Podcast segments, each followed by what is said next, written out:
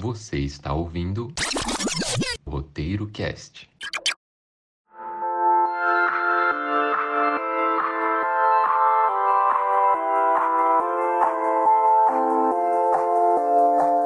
O programa de hoje vai ser uma verdadeira comemoração de aniversário. Vamos bater palminha para quatro jogos que você com certeza deve ter jogado muito: Donkey Kong, Zelda, Pokémon e Resident Evil. Aqui você vai conferir a trajetória desses jogos, curiosidades, marcas de vendas e quais edições marcaram a gente. Então senta aí, confere, pega um bolo, bate palmas. Eu sou a Rebeca Bento, arroba Rebeca Bento no Instagram. E eu sou o Jonathan Silva, no Instagram, arroba João Mino Silva. E esse é o Roteiro Cast.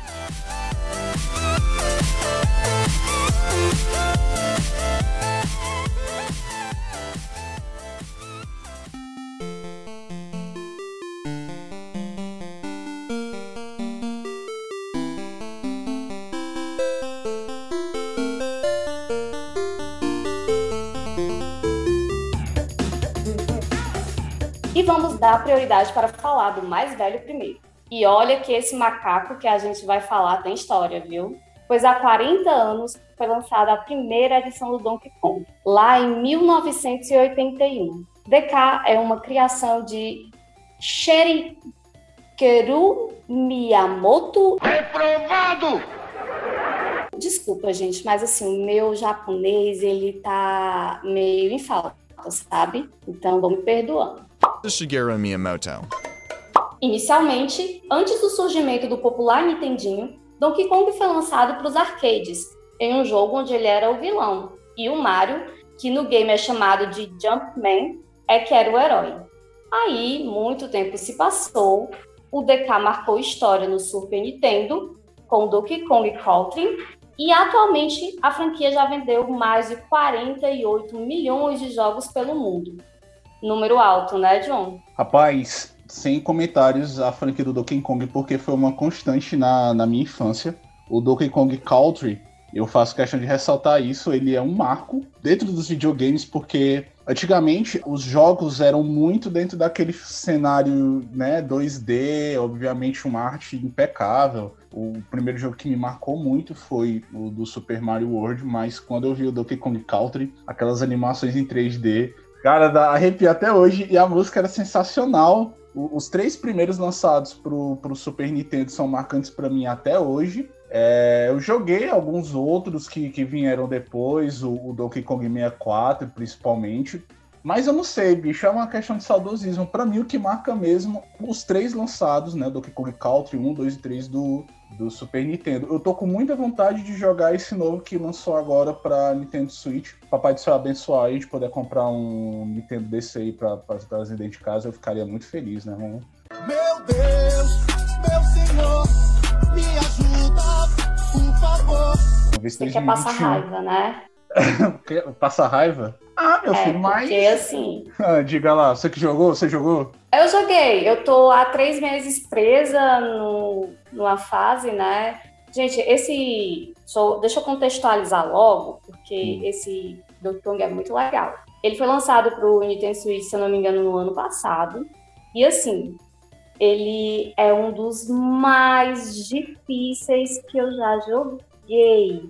Ele é muito bonito, ele é muito bonito. E ele é, assim, um jogo de passar raiva, porque ele é num nível de dificuldade que é assustador. Chega assim num ponto, tipo, as primeiras fases, as três primeiras fases, pra mim, todo jogo é bem ok, é tranquilo, nem morro tanto no Donkey Kong, não. Eu comecei a jogar, que jogo difícil, e eu tô, eu tô presa na fase do. Quem já jogou vai se lembrar, no chefão do gelo, que eu acho que não é nem na, não tô nem na metade. A última vez que eu olhei, eu tava tipo com 43% do jogo jogado. Era muito pouco. Três meses. Três meses, viu? Nossa, bicho. É muito difícil. Assim, Antigamente, os jogos eles realmente tinham um nível de dificuldade que era muito. Parece que era aquela coisa, você tinha que esperar para fazer determinada ação. Toda ação era muito controlada. E eu acho que hoje o Donkey Kong e os jogos da Nintendo no geral, já que eles levaram isso para frente, no, lá 90 por aí, eu acho que é interessante eles também trazer isso de volta. Até outros jogos, né, principalmente os jogos que a gente chama de indie, como Cuphead, estão trazendo esse tipo de mecânica. Não acho nada estranho eles trouxerem desse jogo hoje, mas um dos fatores que me chamou a atenção para jogar além dos cenários que são belíssimos, o fato do Crank, que é um personagem não jogável no primeiro Donkey Kong lançado para Nintendo, ele é aquele velho lá que vive sendo apurrinhado pelo, pelo Donkey Kong, ele, ele se tornou um personagem jogável e eu queria ter essa oportunidade de jogar com ele. Então, assim, eu não gosto do Crank nesse jogo. É, ele é tipo um auxiliarzinho, né, pra gente. Eu não gosto dele, pra mim, dos três personagens ele é o mais fraco. Desculpa, gente, mas eu tenho, eu sei que tem gente, por exemplo, o Diego, meu namorado, ele ama jogar com crente quando ele pega, né? Eu não gosto. Eu realmente não gosto. Acho ele meio ruim. É preconceito contra os idosos não, né, Rebeca? Ei, me respeita, eu sou idosa. Idosa? Viçosa mesmo. Não, até porque eu já tenho 145 anos. Assim, só de corpo, porque de espírito eu devo ter, assim, sei lá, 520, por aí. É, a gente é, tá com pera aí de, de, de ser idoso mesmo, porque eu também sou meio velhinho de espírito. É, o que, que é, velhinho? Uma coisa interessante do Donkey Kong é que foi o jogo que revelou o Mario, né? Como a gente, Isso. como a gente foi comentando antes. Antes, o, o jogo chegou a assistir o, o Detona Ralph. Assisti. Nossa, ele era, ele era num, num jeito meio parecido com o Detona Ralph, porque o Mario ele tinha que subir até o topo de, um, de uma estrutura onde ficava o Donkey Kong e uma mulher loura chamada Pauline. Cara, era bem, bem King Kong, bem King Kong mesmo. E aí, o, só que sem os helicópteros. E aí o Mario tinha que subir pra salvar ela. Hoje já mudou, né? O Mario já tem seu jogo próprio, foi lançado um ano Já. antes, um ano antes ali do Zelda, né? Em 85. Donkey Kong, ele teve a reformulação mesmo no Nintendo, ele estava bem esquecido, bem esquecido quando, quando foi lançado o Donkey Kong Country, foi o jogo que impulsionou ele para os jogadores mais novos, né, daquela geração dos anos 90, que inclui Boa. Okay, boomer. E aqui dando algumas curiosidades em relação à franquia do Donkey Kong, até o momento são 37 jogos lançados, de 81 até o último já lançado recentemente. E a gente falando sobre adaptações, né, o DK teve uma série animada que foi produzida na França de 1997 até 2000, teve 40 episódios e foi lançada até aqui no Brasil pela Fox Kids e pela Record, canal aberto. Então, a gente fala hoje de adaptações de jogos né, para séries e filmes, e o, a Nintendo já tinha alguns é, já feitos para televisão. Mario já teve, o Zelda já teve também, agora o Donkey Kong.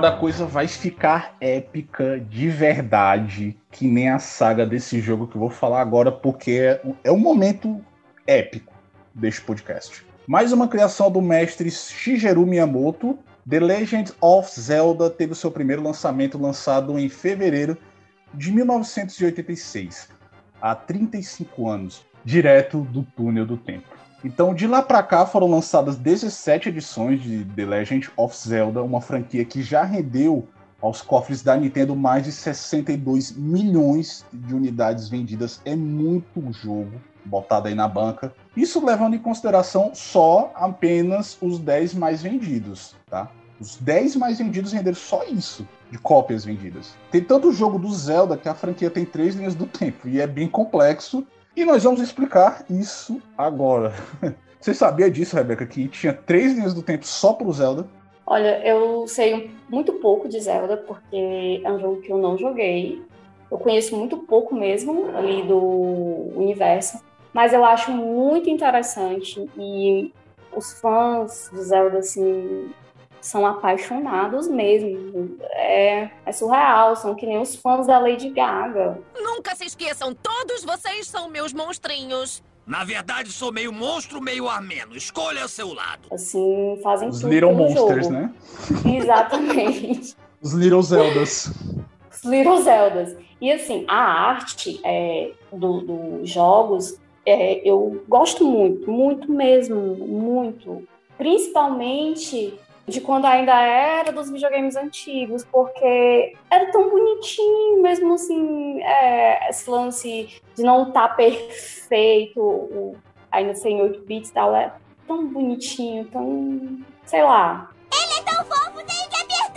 Agora, só explicando esse lance das linhas do tempo, porque isso confunde até mesmo quem é fã dos jogos, porque tem vários níveis de fãs, né? Tem, tem aquele fã que se aprofunda em apenas jogar e tem aqueles fãs que querem realmente imergir na história. Então, para eles, eu vou explicar como é é que qual? funciona isso. Eu, a história é épica, eu gosto de histórias épicas. O Shigeru ele tinha uma, uma, uma coisa de se apaixonar por histórias de cavalaria e tal. E ele imprimiu muito no, no Zelda. E como eu adoro histórias de fantasia, eu gosto de não só jogar o jogo, de explorar o jogo, mas também saber o lance da história. Embora o jogo, ele, os personagens não falam, né? Ele só tem aquela, Sim. aquela legenda lá e tal. Mas mesmo assim você consegue imaginar a história. Eu vou explicar aqui pra vocês, curiosos de plantão. De acordo com o Santo Grau da franquia do Zelda, que é o, o é The Legend of Zelda The Hyrule Historia, que é um livro lançado já faz algum tempo, alguns uns 5 anos, perdoe a, a falta de exatidão da data. Ele elenca exatamente como é que funciona essa linha do tempo. O primeiro jogo é Skyward Sword, lançado em 2011, que inicia a, saga do Zelda. Aí logo depois vem o Minish Cap, que foi lançado para Game Boy Advance em 2004. Logo após o Force Words, lançado também para Advance em 2002. Ocarina of Time, Nintendo 64, lançado em 1998. A partir daí, desse último jogo, é aí que tem as três linhas do tempo. A primeira linha do tempo é Link, o personagem principal, vence o Ganon, que é o vilão da, da saga, né? Dessa linha, temos o jogo de The Wind Waker, de 2002, lançado para GameCube. Temos o Phantom Hourglass, de 2007, lançado para DS, Nintendo DS. E finaliza com Spirit Tracks, lançado em 2009 para Nintendo DS. Tem a linha do tempo em- que o Link evita que o Ganon obtenha a Triforce.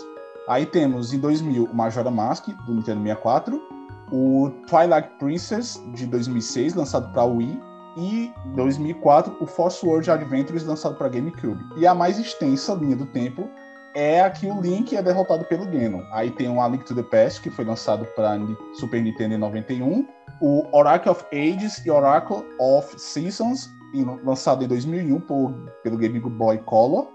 Aí tem o Link Awakening, logo seguida, lançado em 93 para Game Boy. 2013 teve A Link Between Two Worlds, lançado em 2013 para Nintendo 3DS. Tem o Three Force Heroes 2015, lançado também para 3DS. O de 86, que foi o primeiro a ser lançado, que é o The Legend of Zelda para Famicom. E o segundo jogo a ser lançado de 87, que é o Adventure of Link, também lançado para Comic Con. Ufa. Terminou aí, tá sem fôlego, porque Caraca, é muito jogo. É sério, é importante dizer isso porque muitos fãs não sabem, porque é muito bagunçado pra- pra quem quer entrar no, no universo do, do, do Zelda, mas não sabe qual é a linha do tempo, qual é a linha temporal. E muitos jogos exploram isso, né? Mas o Zelda, ele faz dessa forma. Tem a Triforce, né? Que é o objeto emaculado ali da, da- de toda a saga. Ele também tem o, o, o, o Linhas do Tempo.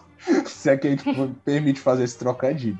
Assim, eu acho interessante porque Zelda é um jogo muito famoso e que rende muito dinheiro. E um, um jogo muito bom, né? Mas ele foi pro GameCube, que é um videogame que é, é considerado um fracasso, né? Ou seja, Zelda também não, não foi capaz de salvar o GameCube. Nunca joguei. Nem eu, eu- nem eu. Eu, eu só sei da existência dele porque de uma série. Pronto. Mas ele tem dois jogos no GameCube que foram bastante ava- bem avaliados, né? O primeiro deles é o Wind Waker, que foi lançado em 2003, e o segundo jogo foi o foi o Twilight Princess, lançado em 2006. Ele foi pro GameCube também, mas mais à frente ele foi pro Wii. E são jogos muito bons do Zelda.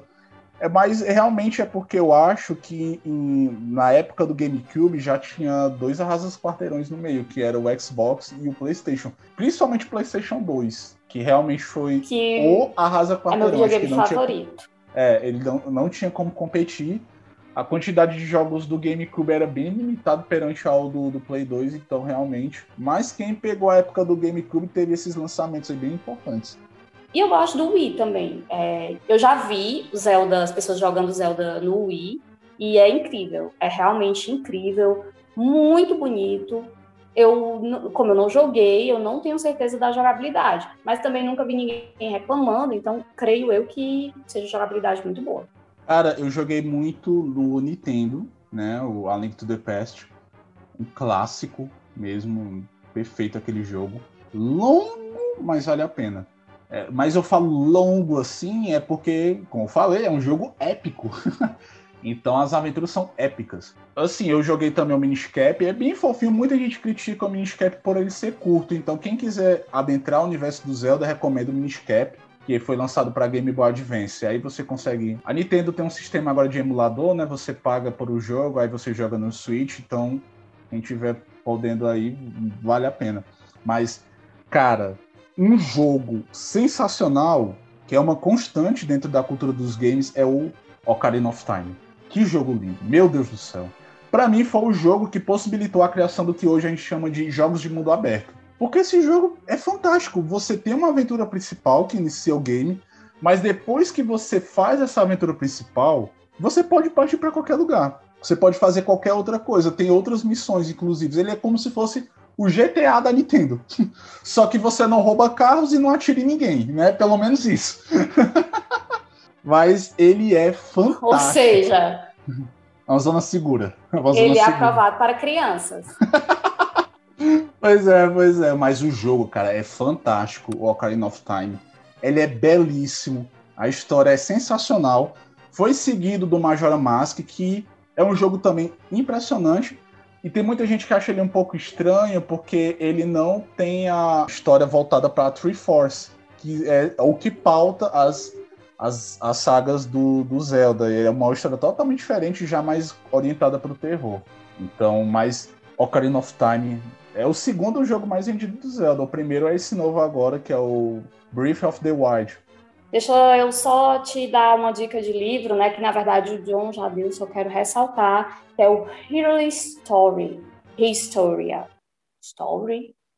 Alguém aqui me patrocina no curso de inglês também. Hyrule Storia. Obrigada. Muito obrigada. É, ele conta o processo de criação né, da saga do Zelda. O quê? O que foi que você disse? Do Zelda não. Do jogo da Zelda. Porque eu já fui tão corrigida que É, agora o eu jogo- faço questão de me corrigir. O jogo tem Zelda no nome, mas é o The Legend of Zelda e o Link é que é o herói. Pois Muita é. gente enche o saco com isso, mas é, gente.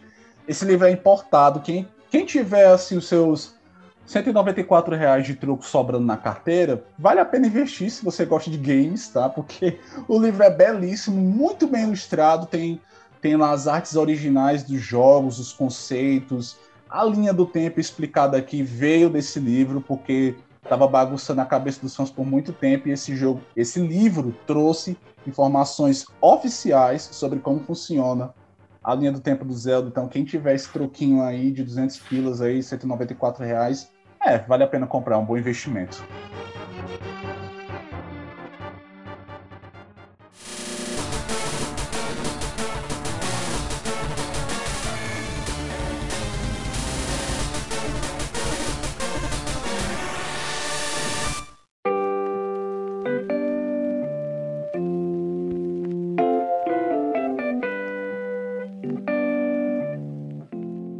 Se você nasceu depois dos anos 90, sei lá, 92, 95, com certeza você vai ter lembranças de Pokémon. Porque ele também está fazendo aniversário. Em 1996 era lançado o primeiro jogo da franquia no Japão, o Pokémon Red and Blue. De lá para cá, o Pokémon deixou de ser uma franquia de jogos para se tornar uma franquia de mídia. Só em consoles da Nintendo são 63 jogos. Eu vou repetir porque talvez você não entendeu. 63 jogos. 63. Porra! Tudo isso? E mais 10 em demais mídias. Como foi o caso do Pokémon Go, lançado para celular. Pokémon já rendeu série animada, filmes, cards e uma presença gigantesca na cultura popular no Japão e em todo o mundo. Até 2017 foram contabilizados mais de 300 milhões de cópias vendidas. É um sucesso Pokémon, pelo amor de Deus. Pô, bichão arrasa quarteirão. Eu, eu peguei o Pokémon pelo anime, né? O desenho quando chegou na Eliana, o programa da Eliana na TV Record. em 99. E só depois de um certo tempo é que eu tive o conhecimento de que ele era um jogo. Eu não sabia, né? Perdão, gente, mas eu não tinha internet. Eu, eu não era assinante da, da revista Super Nintendo, tá? Então eu não eu sabia não disso. eu, eu fui pego pela Eliana também. Pois é, bicho, eu não sabia. E aí, aí eu tô falando dessa revista porque eu comprei uma revista especial da Super Nintendo, olha eu entregando aqui minha idade, que, que tinha um monte de informações assim sobre Pokémon que eram essenciais, porque aí sim falava do anime falava do jogo, né? Balanceava as duas coisas, porque o anime estava virando um, um, fenômeno na época, estava falando do anime, do jogo e dos cards. Tinha toda uma tabela dos tipos de Pokémon, na época era só até os 150 Pokémons, né? que o Ocidente tinha um conhecimento. Eu acho que os outros Pokémons que viriam ser lançados nas edições posteriores ainda não tinham chegado ao, ao conhecimento público, mas eram os 150 primeiros Pokémons. Essa revista tinha uma capa metalizada. Meu Deus, era uma coisa muito linda. Eu perdi essa revista, infelizmente não ficou comigo por, durante muito tempo, mas foi através dessa revista que eu comprei em 2000, um ano depois do, do lançamento do Pokémon na TV, é que eu comecei a ter o conhecimento do que era de fato a, a, a franquia de mídia Pokémon, né? foi e foi assustador, bicho, o que veio daqui para frente. Aí vieram os jogos e tudo mais. Não, nunca comprei nenhuma revista de Pokémon assim como tu, mas eu era tão apaixonada, eu conheci também pelo anime, né, pelo desenho da Indiana. E aí eu fazia as cartinhas do Pokémon para mim mesmo, tipo, era como se fosse a minha Pokédesk. E eu tive é, Game Boy Color, né? É, mas não foi por causa do Pokémon que eu tive um Game Boy Color. Na verdade, eu ganhei um usado. E aí eu joguei o Pokémon Yellow e o Pokémon Gold Silver. Mas assim, eu não, não zerei, não, não joguei tanto. Eu eu gostava muito dos jogos do Pokémon, mas eu só vim jogar mesmo depois de. Na adolescência, assim, com os 14, 15 anos, foi que eu vim realmente jogar. O melhor de tudo, é, eu joguei também Pokémon, o card, até os meus 22 anos. Assim, e eu joguei com crianças. Porque, por algum Criança motivo... velha, viu, Rebeca, tu? Sim, eu, eu, eu só deixei de jogar porque eu não tinha mais dinheiro para comprar, porque é caro, e porque eu não tinha tempo, e porque eu também queria vender as cartas porque elas valem uma boa, uma boa grana. Mentira, não foi com 22 não, parei com 20. Parei com 20 anos. Né? Fui com 20. Vale uma boa grana na época, eu tinha umas cartas bem raras. Eu tinha, eu fui assistir, gente, o filme do Pokémon, o primeiro filme do Pokémon no cinema. Aí a gente ganhava duas cartas, que era uma do Mewtwo e outra do Mil, se não me engano. Acho que era Mil e Mewtwo, não me lembro exatamente. E, enfim, essas cartas valiam um dinheiro maravilhoso. Eu vendi porque, enfim, né, adulto tem que pagar conta. Mas assim, gente, eu acho que Pokémon, por mais velho que seja, 96, né, sempre está se renovando e nunca, na minha opinião, nunca vai deixar de pegar um novo público, porque é muito cativante. E aqui trazendo algumas curiosidades sobre Pokémon, eu vou falar de Pokémon Go, que foi o fator que trouxe novos consumidores para essa marca, né?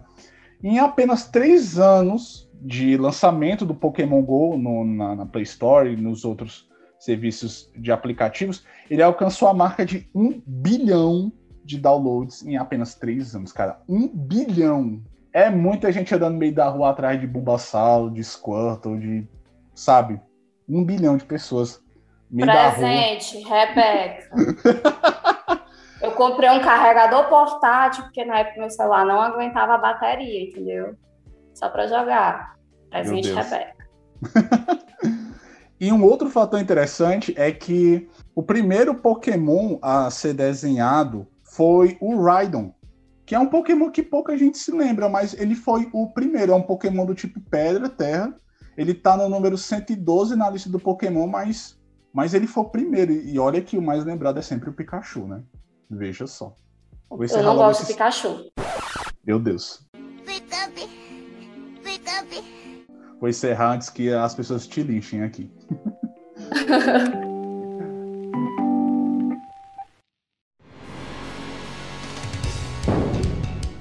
Chris Redfield, Jill Valentine, Resident Evil.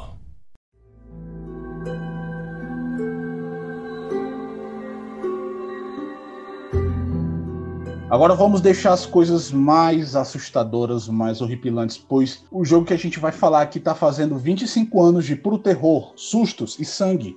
Sim, eu me refiro a Resident Evil, o primeiro jogo que me fez pular de medo quando eu era um pequeno John gamer lá nos anos 2000, dei um pulo para trás de susto Vou explicar já já o porquê. E o Resident Evil, ele marcou a história dos games, pois ele tem um enredo que hoje chega ao 31º jogo, né, o recentemente lançado Resident Evil Village. Então ele tem muita história para contar de horror mesmo, de zumbi e coisa de curubal. Muita coisa horrível foi mostrada de 96 para cá e muitos dólares também, porque a franquia da Capcom já botou para venda 100 milhões de unidades para jogo. Então, do terror à ação, o game marcou muitas gerações mesmo, independente se você acha que o Resident Evil ficou mais ação ou mais terror, não importa. Respeite as lendas. Você sabe que os novos eu tenho coragem de jogar. Os primeiros eu joguei, eu joguei o primeiro, joguei o segundo, um pouco do segundo, aí não, não jogava mais. Esses novos até que eu tenho um pouco mais de coragem de jogar, mas ainda tenho um medinho. Eu acho a cara do Daniel. Se você não sabe por que eu estou dizendo isso? Volte para o episódio sobre adaptações de jogos de cinema, você vai entender. Certo? É, o Daniel, ele, ele infelizmente não pôde comparecer, mas ele deveria estar batendo ponto aqui para falar de Resident Evil, porque ele Sim. milita pela franquia. Ele não joga, ele milita Com a favor certeza. da franquia. E aí eu vou até tomar aqui a a função do, do, John, que ele é a nossa enciclopédia ambulante, né? Ele sabe tudo, tá dizendo todas as nossas curiosidades. Deixa eu só dar algumas coisinhas aqui sobre Resident Evil. O jogo é inspirado no jogo Alone in the Dark, um dos precursores do gênero terror no videogame. Eu joguei um pouquinho de Alone in the Dark, eu morro de medo, me cago de medo, não voltarei a jogar. E assim, se a inspiração foi realmente em Alan the Dark, parabéns, deu certo. O primeiro jogo teve cutscenes feitas com atores reais, com um tom meio filme trash. Para quem não sabe, filme trash é aquele filme assim bem zoado mesmo, que fresca, ninguém gosta. Quer dizer, mentira, eu gosto. Só filme zoado. Eu também gosto de um bom filme trash, eu também adoro. Todos nós gostamos. Os três primeiros jogos tiveram remakes. Eu não joguei os remakes, mas eu vi que ele tá dividindo muito a internet. Tem gente que gosta tem gente que não gosta. Jogou? Cara, eu não joguei, eu joguei mesmo só os clássicos. É, o terceiro foi uma constante dentro do, da cultura dos videogames, porque eu acho que o terceiro foi. Sabe, o, o terceiro é exatamente o que o Ocarina of Time é pro Zelda.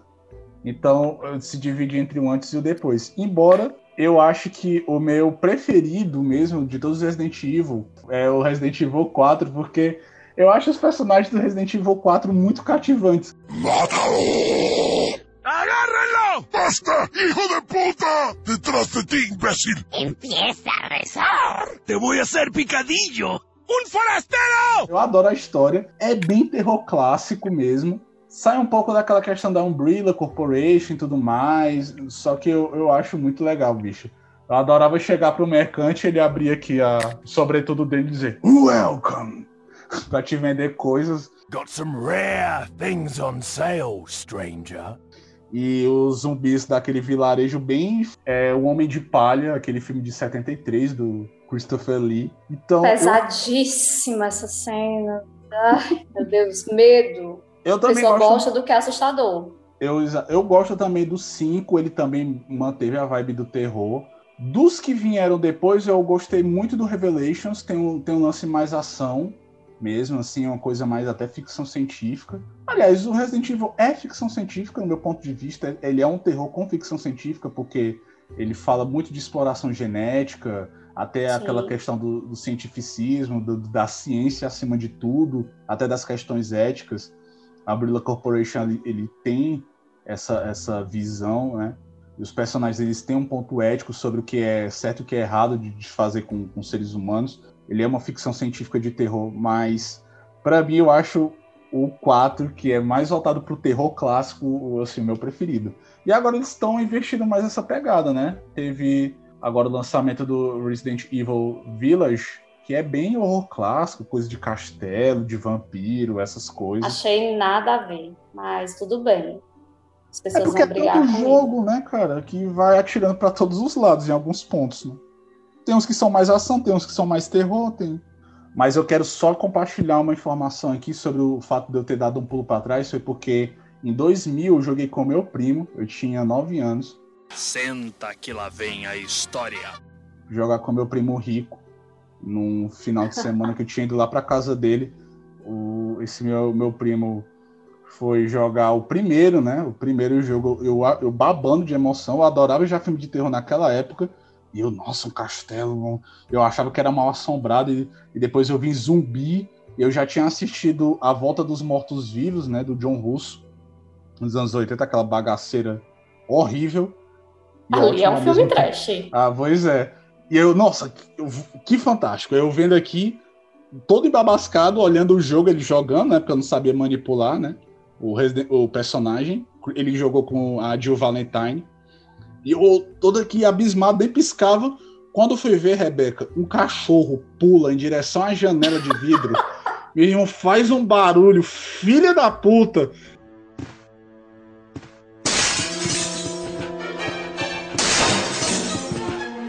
Que susto, pessoal! Foi a primeira jumpscare que eu vi na minha vida. O coração bateu de um jeito que eu acho que ele ouviu do outro lado, ele, não, não, vamos encerrar, vamos encerrar, vamos encerrar, depois tua mãe tá reclamando aí que tu não vai dormir de noite, não sei o que. Nunca mais, mais velho, jogou? Né? Que nada, jogou, claro que jogou, porque criança, criança nessa fase é um bicho que é cão, entendeu?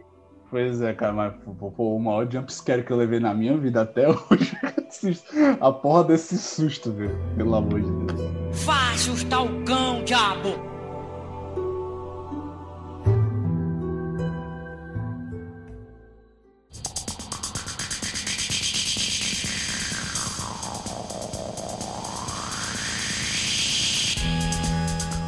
Mas é com esse jump scare que o John levou.